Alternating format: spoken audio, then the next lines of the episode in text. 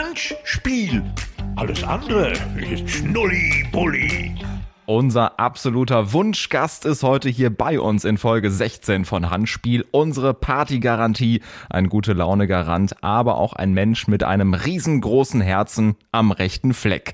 Er hat überlegt, mit dem Saufen aufzuhören, aber er schwankt noch und deswegen geht's ohne Helene hackevoll durch die Nacht. Und seit seinem grandiosen Song mit den Sacknähten wissen wir, dass unten die Gurke reinkommt. Herzlich willkommen hier, Icke Hüftgold. Ich werde total ja. bekloppt. Äh, was für eine Ansage, was für Zitate aus meinen Kunstwerken, die eigentlich ähm, keine sind. Aber ja, ich freue mich auf jeden Fall. Und natürlich ist das eine Herzensangelegenheit, bei meinem Freund Werner im Podcast Handspiel zu sein. Ja, vielen Dank schon mal, Icke. Ähm, ich wusste, dass du mitspielen wirst, wenn ich dich darum bitte. Und das ist schön, dich jetzt hier zu sehen. Wir haben ja ein bisschen Abstand und äh, ja gut, äh, es gab ja auch Gründe, dass man sich nicht sah, nicht? Vielleicht sagst du es mal selbst. Ja, es sind natürlich äh, doofe Zeiten. Äh, mich hat's dann auch endlich erwischt, sag ich mal, äh, mit Corona. Trotz doppelter Impfung und geboostert ähm, lag ich dann jetzt zwei Wochen flach. Zusammen mit meiner Freundin äh, hat uns selbst etwas überrascht. Ähm, ja, aber so ist die Corona-Zeit. sie birgt viele Überraschungen, leider auch sehr viele negative. Ja. Hauptsache, dir geht's jetzt äh, Stück für Stück besser. Das ist ja eben dieses Krasse, was du gesagt hast, geboostert zu sein und dass man dann trotzdem eben ähm, ja davor nicht gefeit ist und sich das einfangen kann. Werner, du hast gerade schon gesprochen. Nochmal die offizielle Ankündigung, so wie es sich hier gehört. Auch du darfst nicht fehlen. Unser Handspielerfinder, der Namensgeber, die Kommentatorenlegende und wie Kali Kalmund in der letzten Ausgabe hier gesagt hat, im Fernsehen die Stimme der Bundesliga.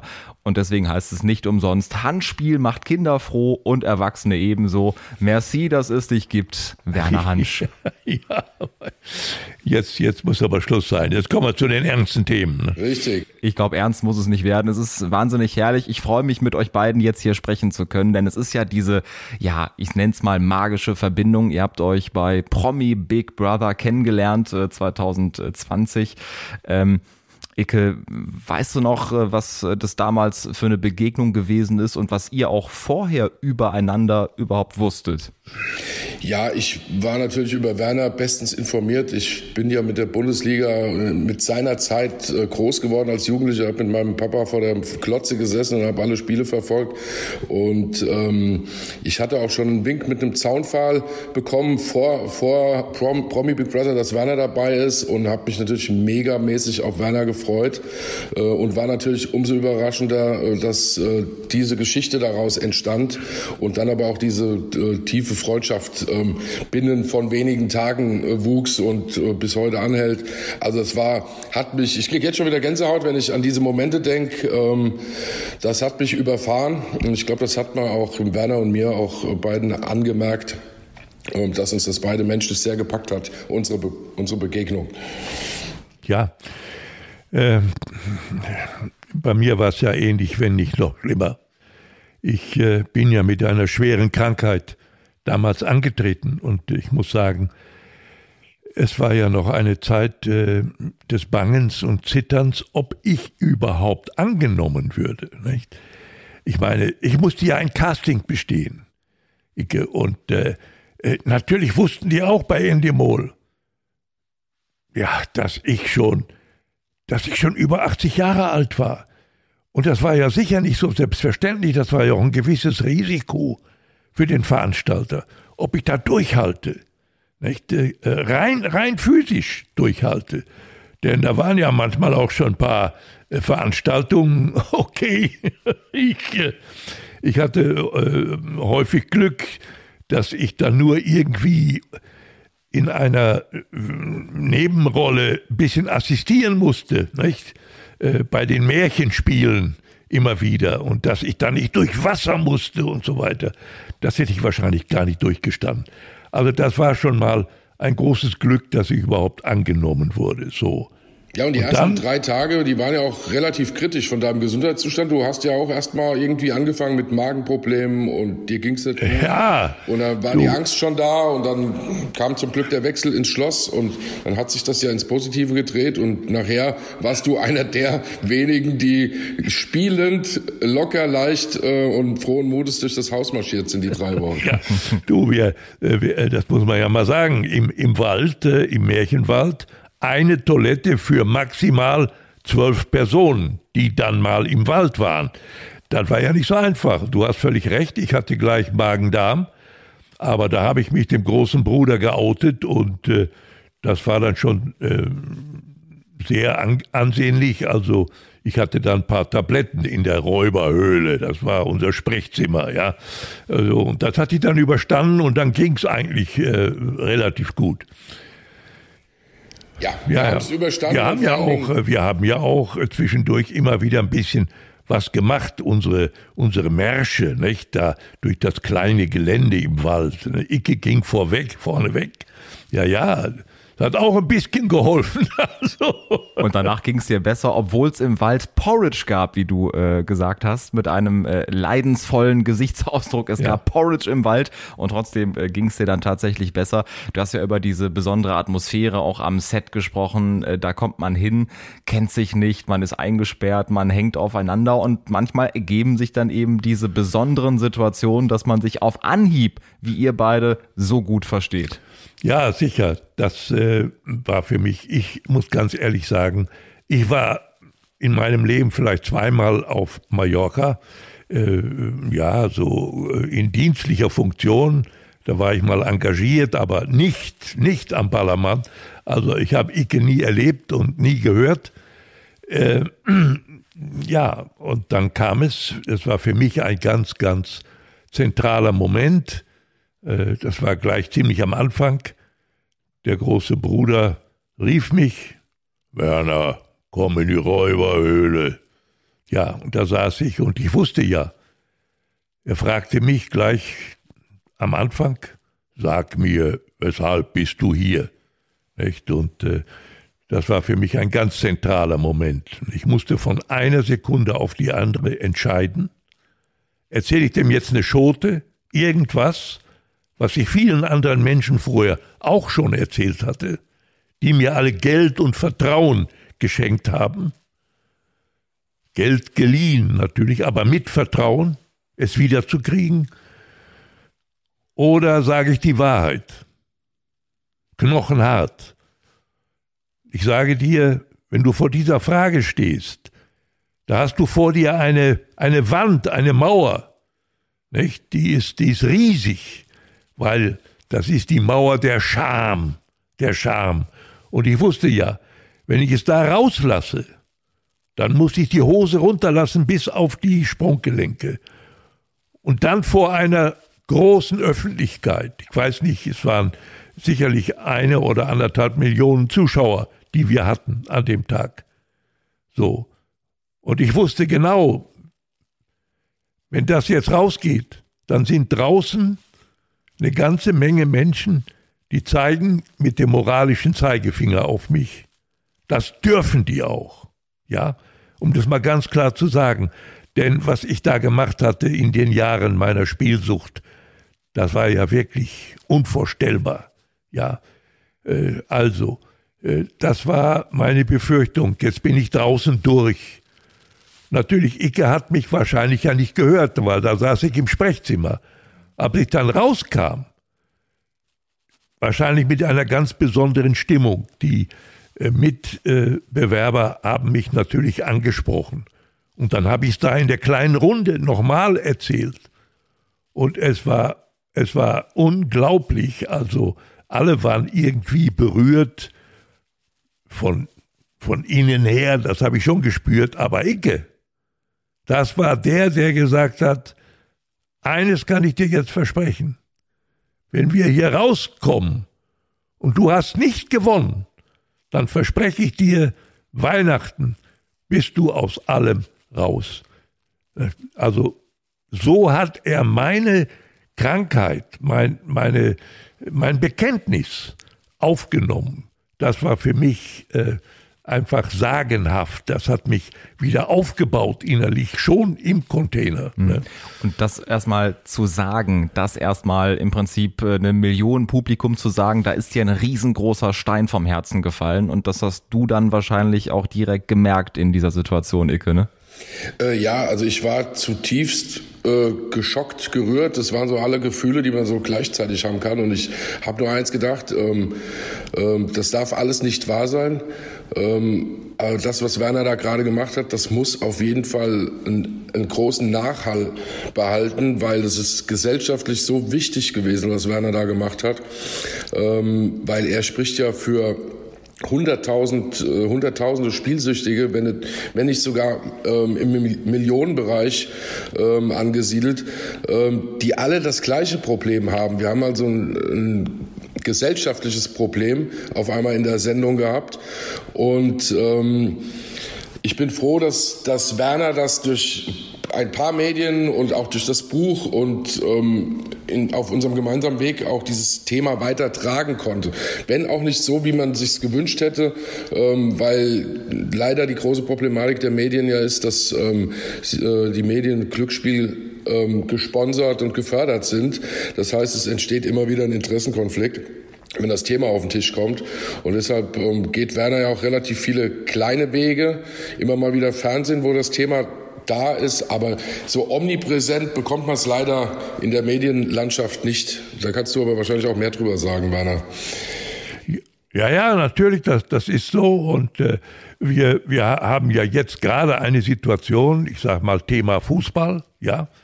Der Fußball ist ja sozusagen vereinheitlicht mit der Spielwettspiel äh, oder Spielwettindustrie. Ne?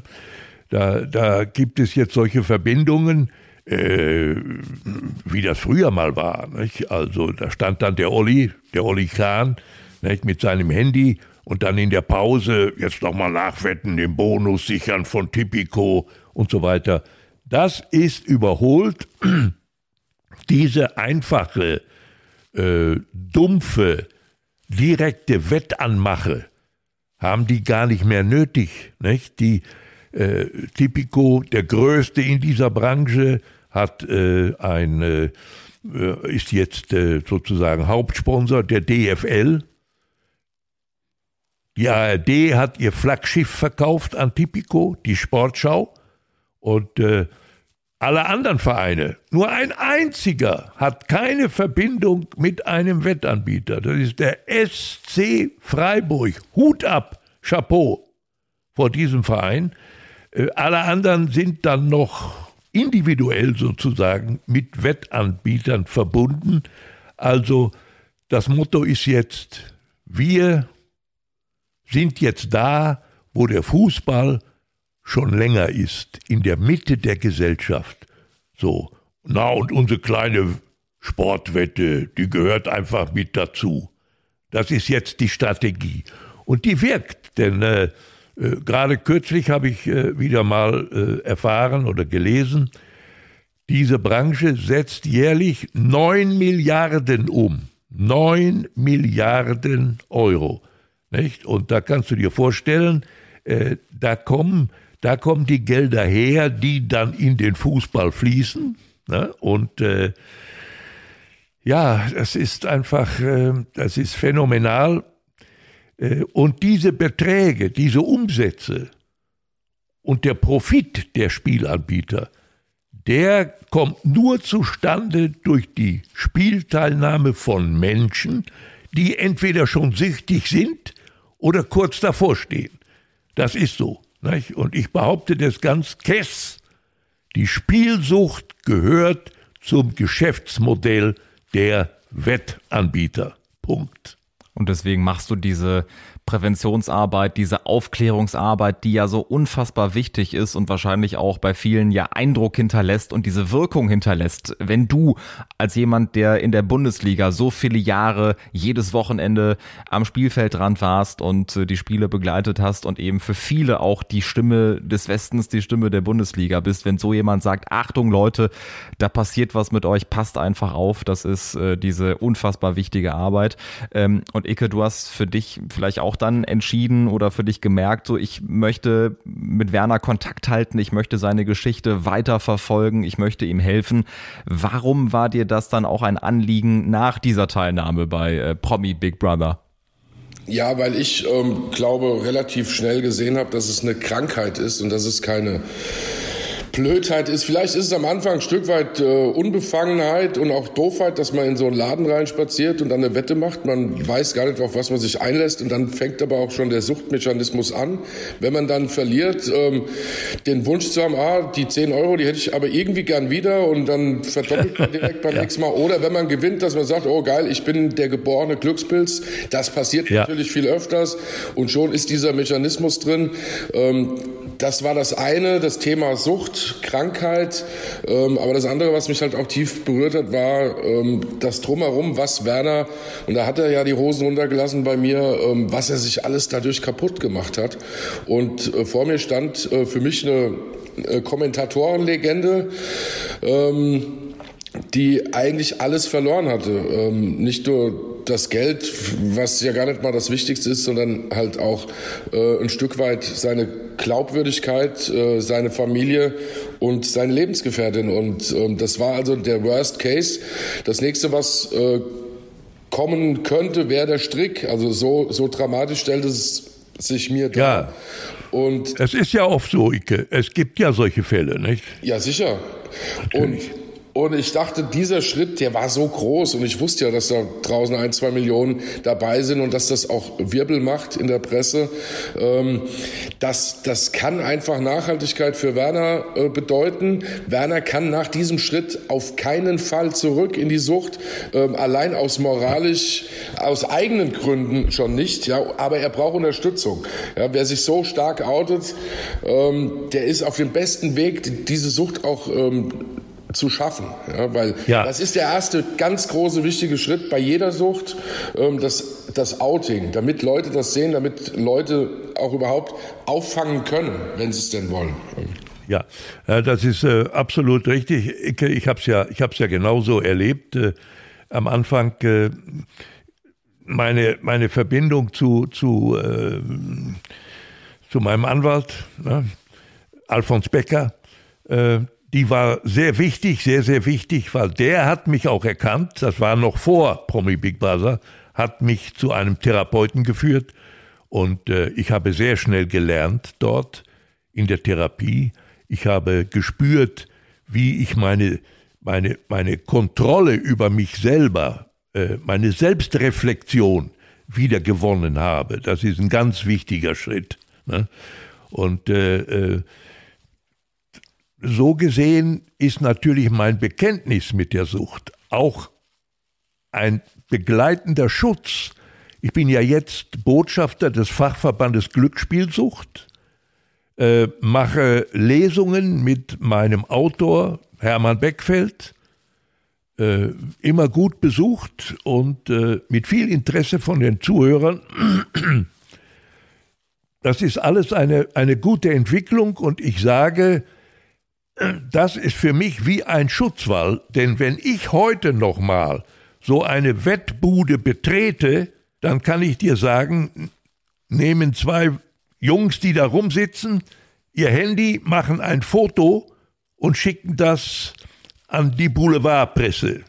Also einer, der sich jetzt kolossal gegen Spielsucht engagiert, der dann selber wieder zockt, der ist fertig. Ja, also deshalb kann ich heute mit gutem Grund behaupten, ich bin auf dem guten Weg zurück. Ich habe keine, keine, äh, keinen Druck mehr, spielen, zocken zu müssen. Das ist weg und ich bin an einem guten Punkt in, im letzten Abschnitt meines Lebens angekommen. Hm.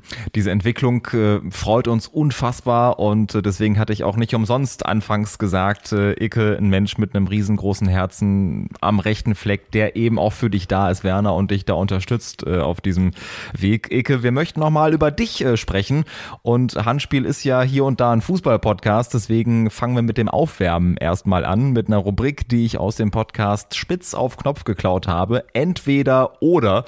Zwei Optionen und äh, du musst dich zwischen zwischen diesen beiden Optionen entscheiden. Oh ja, bin gespannt. Entweder oder. Kaffee oder Tee? Äh, ich habe Kaffee in der Hand gerade. Die Antwort ist eindeutig. Ja. Schalke oder Dortmund? Auf jeden Fall dann doch Schalke. Das freut mich. Ich würde es gern begründen. Also ich, das Problem ist, ich habe auch mit Roman Weidenfeller irgendwie einen Kumpel bei Dortmund gehabt. Oder ist ja immer noch irgendwie halbwegs aktiv da. Aber irgendwie hat äh, Schalke mich dann, die haben immer im Pott noch, noch den ärmeren Eindruck gemacht. Also ich, hab ich war immer mitleidserfüllt und irgendwie war Schalke auch, ähm, Dortmund war die letzten Jahre eher in der Erfolgsspur und Schalke hat irgendwie immer so ein bisschen hinterhergehangen. Ich glaube, daher kommt die Sympathie für Schalke. Und da hat Schalke dich gecatcht. Sehr gut. Ähm, Porridge oder Mettbrötchen?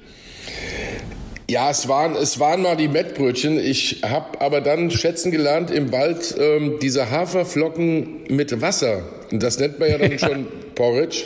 Äh, Richtig. Und naja, aber wenn ich ganz ehrlich bin, dann ähm, ja, wenn ich jetzt am Verhungern wäre, würde ich mich wahrscheinlich eher erst auf die Mettbrötchen stürzen. Leider. Ja, oh.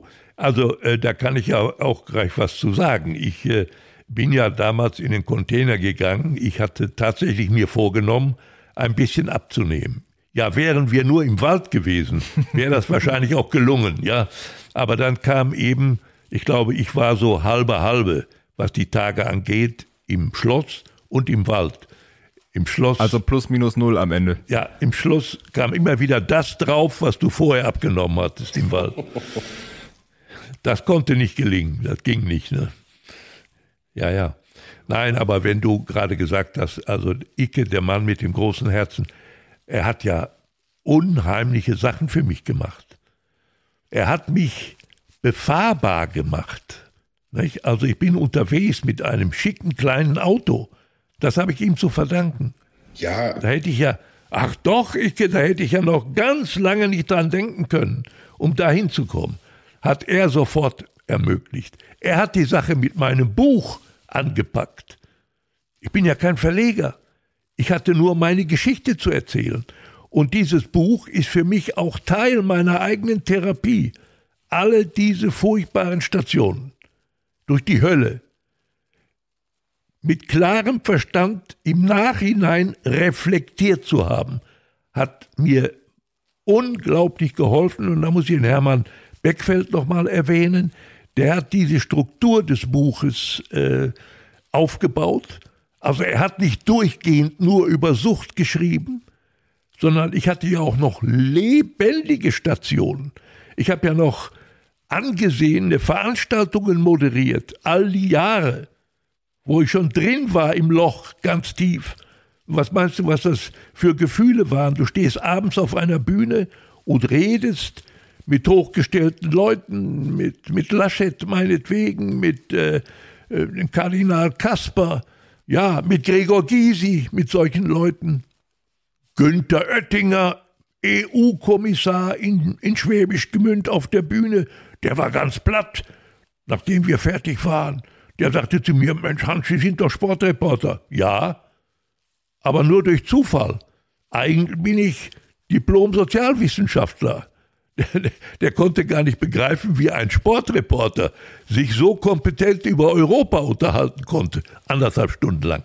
So, und du sitzt da auf der Bühne und die Veranstaltung geht langsam zu Ende und du denkst schon, morgen wieder Punchestown in Irland oder in Paris, Vincennes, Esket. Da laufen sie über grünes Gras und du hast noch 3,50 Euro in der Tasche. Wie kommst du jetzt wieder an Geld? Das war mein Leben einige Jahre lang. Ja, aber ich muss auch noch mal was sagen. Also, es wird immer hier, der Matthias hat ein großes Herz. Ähm, ich habe sicherlich ein Herz, aber ich habe auch nur dann ein großes, großes Herz, wenn man mein Herz berührt. Das hast du halt geschafft. Ähm, und das schaffen auch nicht so viele. Es ist für mich manchmal schwierig, auch nach dieser ganzen Phase mit dir und auch mit der äh, Kids Foundation, die durch eine andere Sendung entstanden ist. Es wird mir immer unterstellt, ja, ich wäre so ein, ein Gutmensch. Das bin ich auch nicht. Ich mache das auch natürlich aus Eigeninteresse, weil ich von dir auch unheimlich viel profitiere. Ja, das ist ja ein gegenseitiges Geben und Nehmen und das äh, zusammengefasst nennt man einfach Freundschaft und äh, in der Freundschaft sollte das Herz halt auch größtmöglich sein. Und das, das gibst du ja. mir ja zurück. Von daher ja. Äh, muss ich das immer ein Stück weit relativieren. Ich krieg dann einen knallroten Kopf, wenn ich immer gesagt bekomme, ich wäre so ein guter, so ein guter Mensch. Nein, ich habe auch ähm, viel Negatives gemacht, wenn ich mal reflektiere. Du hast äh, machst Suchtprävention jetzt von einer Krankheit, von der du dich gerade erholst. Und ähm, ich singe Lieder über Alkohol, ähm, die auch Jugendliche hören. Ich muss mir auch an meine Nase packen, ob das alles so gut und so richtig war, auch wenn es Satire ist, dann teilweise, ähm, was ich da gemacht habe. Von daher, ähm, das wollte ich noch mal gesagt haben mit meinem Herz. es ist vorhanden, aber auch ja, nicht ja. für jeden da. ja. ja. Weißt du schon deinen nächsten Auftritt, wo der sein wird? Ja, also wir haben die Schweiz, die ist momentan noch offen und es ist auch noch was in Baden-Württemberg, aber es steht alles vor der Absage. Eigentlich ist bis März alles abgesagt, aber es sind so ein paar, paar Leuchttürme stehen noch. Ja. Was der äh, Carsten äh, vielleicht noch gar nicht weiß, wir haben ja auch mal zusammen gesungen. Doch, das weiß ich, das weiß ich. Ich ja. bin verliebt. Ja, natürlich. Ich war da. Ich bin verliebt. Ist im Container entstanden. Richtig. Ja. Eine und, wunderschöne äh, Nummer, wunderschöne Nummer ist das geworden. Ja, wir waren ja sogar mal, Ike, wenn ich das noch richtig erinnere, als das rauskam, ein Tag oder zwei, Nummer eins bei den Charts. Ja, das waren die deutschen Schlagercharts, da waren wir auf eins, richtig. Ja, und da hat äh, äh, Marc Stöckel damals zu mir gesagt, wenn es, ins, wenn es heute noch die CDs gäbe, ja dann wärt ihr Millionär geworden. Ja. Das ist leider ja. mit der Musik nicht mehr so einfach, aber da, da braucht es ja. schon sehr viel. Ja. Sehr viel Musik und sehr gute Musik. Aber das, ja, früher in der Tat, wenn du gute Interpreten hattest und du hast mal so 200.000 CDs verkauft oder Schallplatten, ähm, da hat man schon viel Geld für mitverdient. Ja, das gibt es heute ja, so nicht mehr. Ja, logisch. Ja, inzwischen ja. läuft alles über Streams, über Spotify-Streams. Da bist du ja auch weit in den Millionen drin. Also unfassbar, wie oft deine Songs gestreamt werden, Icke. Was ich ja überragend finde, auch dein Song mit äh, Tommy Schmidt und Felix Lobrecht äh, vom Podcast Gemischtes Hack äh, unter dem Namen Die Sacknähte. Äh, Werner ist auch schon textsicher, ne? ja, ja, ja, ja. Ich habe das hier, also Malle ist nur einmal im Jahr, außer man fährt öfters. Und wenn Frauchen nicht mehr mit will, haben andere Mütter auch schöne Töchter. Wir wollen einfach saufen und das ist nicht illegal. und wenn wir wieder zurück sind, buchen wir schon fürs nächste Jahr. El Arenal. Richtig. Ja. ja, das war, es war wieder einer dieser Zufälle aus meinem Leben, die dann wieder zu, zu einer schönen Geschichte wurden. Und ja, ich habe halt auch den Podcast verfolgt, beziehungsweise in dem Fall meine, meine Jungs aus meiner Firma, die direkt gesagt haben, hör dir das an. Ähm, die haben über Mallorca philosophiert und dabei auch noch irgendwie gesungen. Und dann haben wir gesagt, okay, komm, dann machen wir einen Song draus. Dann habe ich das Ganze vollendet mit einem mit Strophentexten und haben es produziert und das ist dann tatsächlich ähm, binnen eines Tages ganz nach oben in allen Charts geknallt und war das Musikstück der Woche, sage ich, sag ich einfach mal. und, ja, so entsteht dann manchmal auch ähm, ja. was ganz Schönes durch Zufälle.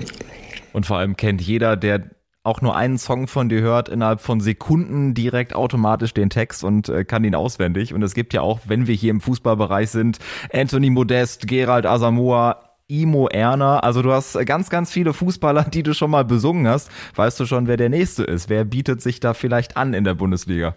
Naja, verdient hätte das auf jeden Fall Sascha Mölders, der jetzt ja gerade bei 1860 München die Kurve gekratzt hat. Ähm, aber das war so einer der letzten Kanten im Profifußball. Mir fehlen, mir fehlen wirklich so Leute wie Mario Basler oder Olli Kahn, auch ja, Lothar Typen, ne? Matthäus. Ne? Einfach Typen. Die bekommen ja vom, vom, von den Vereinen sowas von einer Maulsperre verpasst und Mediencoaches und die dürfen ja gar nichts mehr. Die müssen ja alle die Fresse halten. Und das regt mich eigentlich auf.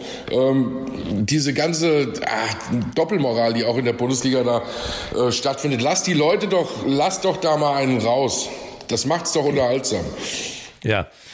Äh, ich, ich, denke in diesem Moment gerade an unseren gemeinsamen Besuch hier in Dortmund. Das war, ich glaube, am 17. August. Äh, dieser Supercup, Dortmund gegen Bayern München. Die Münchner haben gewonnen, 3 zu 2. Äh, und äh, für mich war das ein sehr emotionaler Abend, weil äh, der eben schon zitierte Olli Kahn, Lothar Matthäus, Nagelsmann.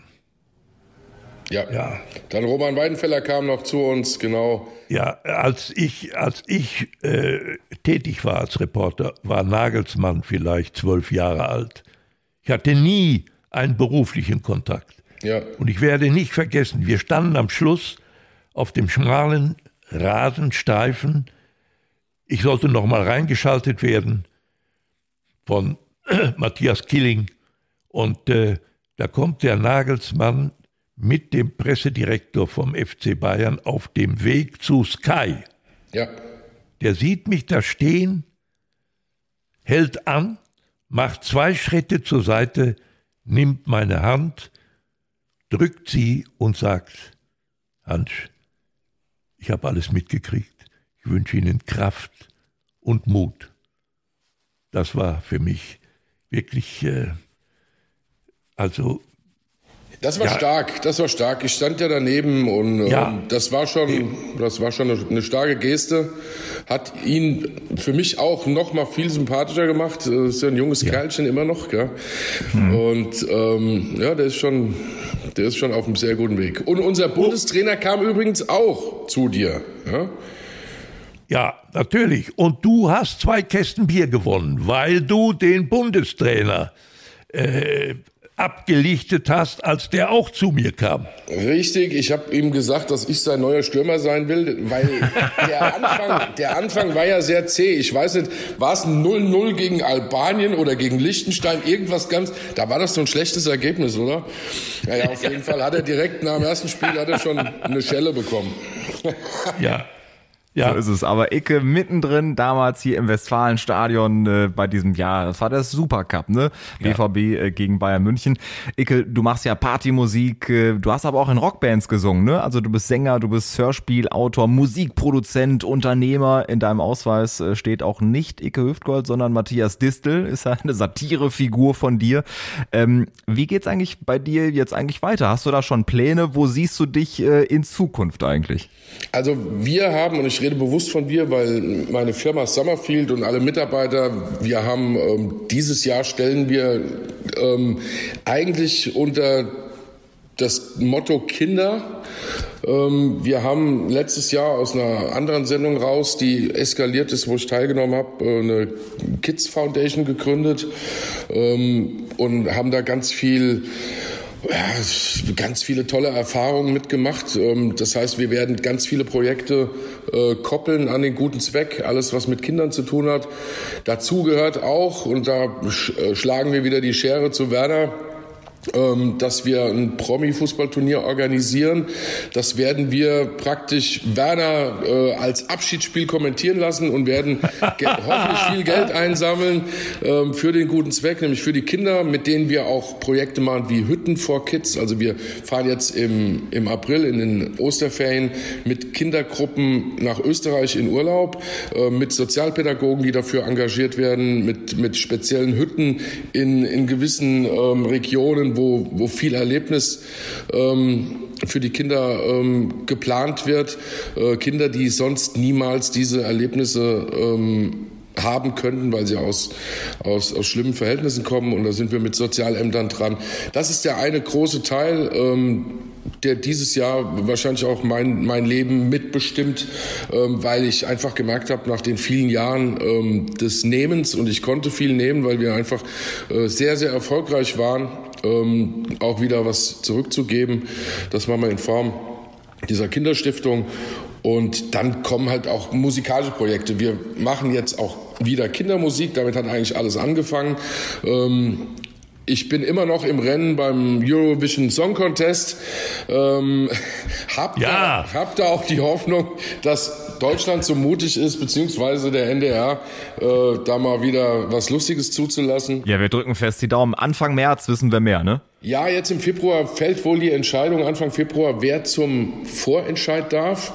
Ähm, und das, das ist das große Ziel, unter die letzten 20 zu kommen ähm, und, und dann mal schauen, was passiert. Aber ich glaube, Deutschland braucht mal wieder Humor nach dieser langen Durstphase ähm, durch Corona. Und ja. Aber wie geil wäre das denn? Ecke Hüftgold beim ESC. Ja, ich äh, wollte ihn ja gerade fragen, können wir denn noch etwas dazu beitragen? Kann man da äh, kann man da hinschreiben zum NDR? Kann man, kann man voten? Kann ich für dich voten? Ja, das ist alles sehr geheim. Also, ähm, ah. ich, also ich habe keine Ahnung. Es gibt natürlich da eine Gruppe an ähm, Jurymitgliedern. Das sind dann Intendanten von den dritten Programmen und ähm, ja Fachleute. Äh, und die müssen das entscheiden. Und das schmälert allerdings auch meine Chance, weil ich denke mal, dass diese Jury äh, zusammengesetzt ist aus ja wahrscheinlich alternden. Ähm, wie sage ich das jetzt, ohne dass es frech klingt? Naja, es sind halt Leute, die wahrscheinlich andere Musik hören als meine. Und von daher wird sehr, sehr schwer. Aber ich, hab, ich schließe nichts mehr aus. Es sind so viele Dinge passiert. Früher hätte ja. man gesagt, der Icke ist größenwahnsinnig, wenn er sagt ESC. Heute würde man vielleicht sagen, ja, da ist, bei dem ist schon so viel passiert im Leben. Warum nicht auch das? Und so gehe ich auch daran. Vollkommen stressfrei. Ähm, ja. Wenn es klappt, dann ist es hervorragend. Wenn es nicht klappt, dann bewerbe ich mich nächstes Jahr direkt wieder. Ja, einfach nochmal. Ja, es war eine mega Sache. Wir drücken da echt fest die Daumen und äh, ja, drücken von Herzen die Daumen, dass das klappt und irgendwie möglich ist. Ja, absolut. Du hast ja eben nochmal gemerkt, als Icke seine Pläne für dieses Jahr vorgestellt hat, ja.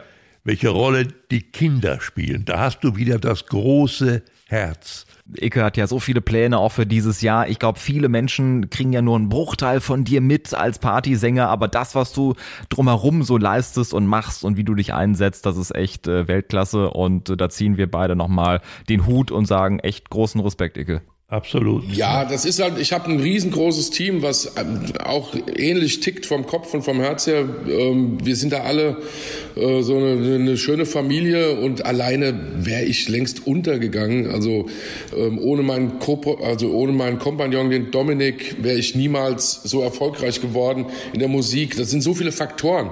Auch die Familie, dass die mitspielt. Also das hat auch so viel mit Glück zu tun, dass man dann irgendwann mal erfolgreich ist bei dem, was man macht. Und ja. natürlich auch ein Stück weit mit Fleiß. Also ich bin ja immer begeistert, äh, wenn ich zu ihm hinfahre, in sein, in sein Studio. Ich habe ja im Leben schon manche Studios gesehen, aber das ist eine Zauberbude. Also da kannst du Filme drehen.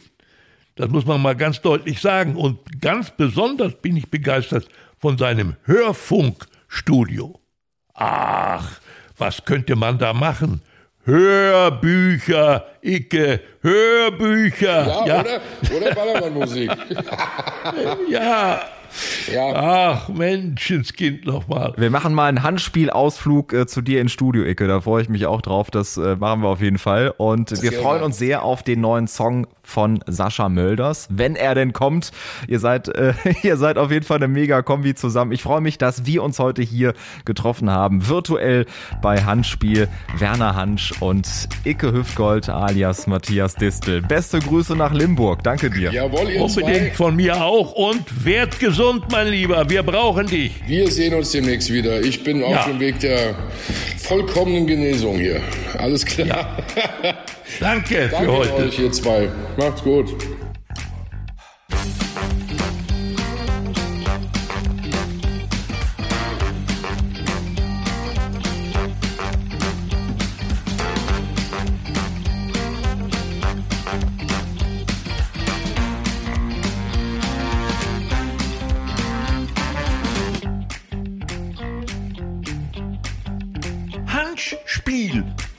Andere ist Schnulli-Bulli.